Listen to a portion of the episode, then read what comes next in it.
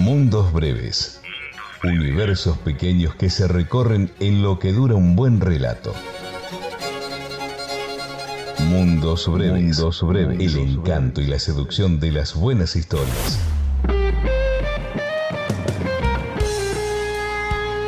Una invitación a escuchar lo que alguna vez escritoras y escritores imaginaron para vos. A recorrer ese mágico sendero que va de la palabra escrita a la voz en el aire. Cerca tuyo, envolviéndote, habitándote. Mundos Breves, una producción del 88.9 Radio Universidad Nacional de Luján. En Mundos Breves, Carlos Gioni te cuenta las historias. Luis Fulcos hace la locución y Ricardo Castiñeira edita, sube, hace pases mágicos y siempre, siempre acompaña con buen ánimo.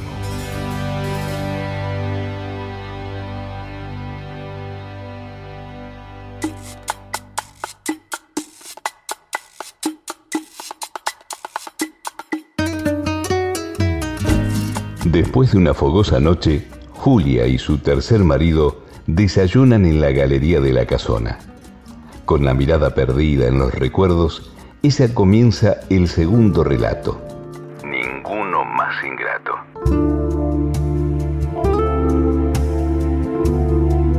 En el Hospital General de Puebla, mientras un sol débil y triste asoma, a mediados de agosto de un penoso 1998,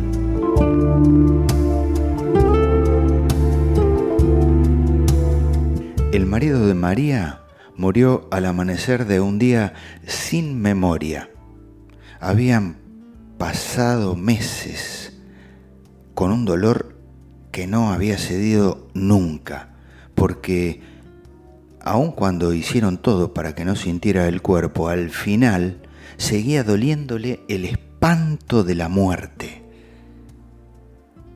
A leguas se veía que no se quería morir, que eso de su enfermedad nunca lo atrajo su alma, ni su espíritu suave, sino la maldición del azar cuando acarrea catástrofes.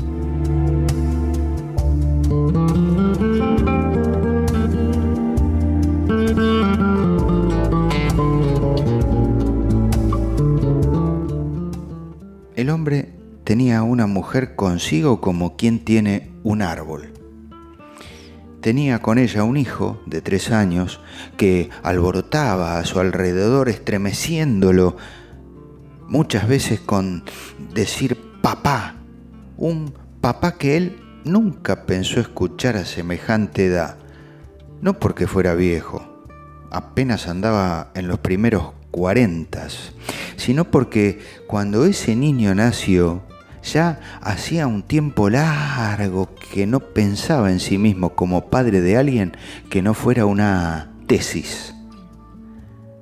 Una tesis filosófica, una tesis sociológica. Hijo suyo había sido, por ejemplo, el concepto de sociedad civil, como algo necesario para entender y nombrar la existencia de un mundo que por entonces en México nadie nombraba. Lo de la sociedad civil era una abstracción que solo conocían unos cuantos iniciados, él, unos pocos en definitiva, no como ahora. Sí, sí, sí, como ahora, que cualquier gato solitario consigue dos amigos, se va a una marcha en contra, en contra o en pro de lo que sea y se cree de inmediato un pedazo de la dorada sociedad civil. Eso no ocurría entonces.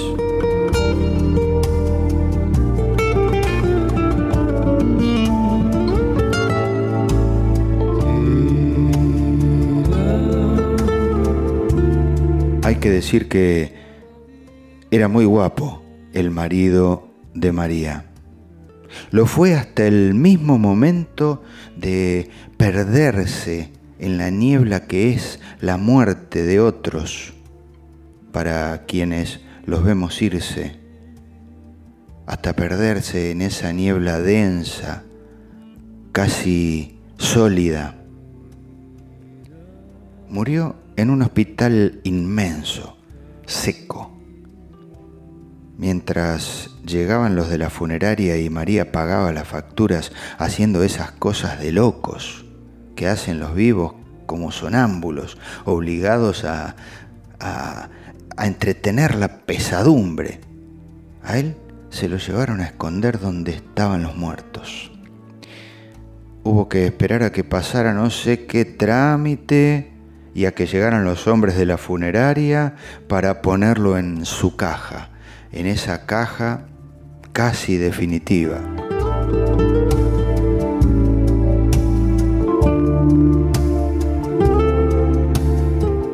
María lloraba poco, poco y hacia adentro, sentada junto a su hermana y su cuñado, que hablaban de lo mismo y de nada, la verdad. ¿Querés un vaso de agua? ¿Necesitas un pañuelo? ¿Te dio frío?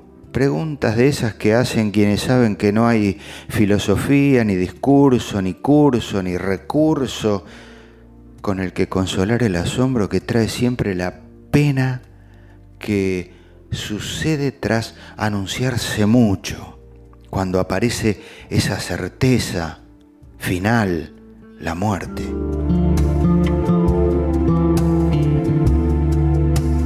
Alguien apareció en el túnel que llega a ser el pasillo de un hospital. Ya vienen, dijo María como quien habla del enemigo, de un enemigo anónimo. Se levantó aterrada había que bajar a la morgue para enfrentar a su marido como si no lo hubiera visto en años, cuando apenas hacía dos horas se lo habían recogido ahí mismo, en esa misma cama, al lado de esa misma silla plegadiza, con la misma luz mortecina de esa ventana. Caminaron la puerta de aquel cuarto era de acero. Cuando el encargado la abrió, salió un aire frío, muy frío. María extendió la mano hasta su hermana que iba junto a ella y su hermana la extendió hacia su marido que iba detrás de las dos. Entraron.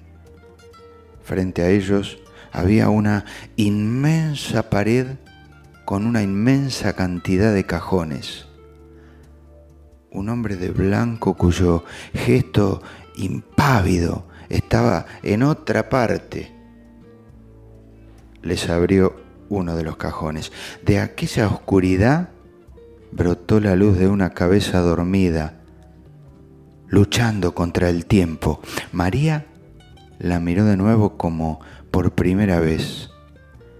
Tenía la piel blanquísima, los párpados oscuros, las facciones que su hijo tendría al crecer, la boca en paz de todas las mañanas. No cruzaba su frente ni una arruga. Le caía hasta los ojos una mezcla de cabellos castaños. María la peinó hacia atrás con una caricia. Sí, sí, es él, dijo. Ningún hombre más bueno, pensó. Ninguno más fiel. Ninguno más ingrato. Mientras levantan la vajilla del largo desayuno, Julia dice con voz suave. A las nueve de la noche, Amalia llevaba once horas de trabajo de parto Tenía la palidez de una hoja en blanco y el cansancio la había dejado en un silencio que solo interrumpía su respiración sin rumbo. Entonces su marido llegó de la oficina con la corbata bien anudada y el cabello en paz. Se quedó mirándola, le puso una mano en la mejilla y le dijo, no te imaginas el día pesado que tuve en la oficina.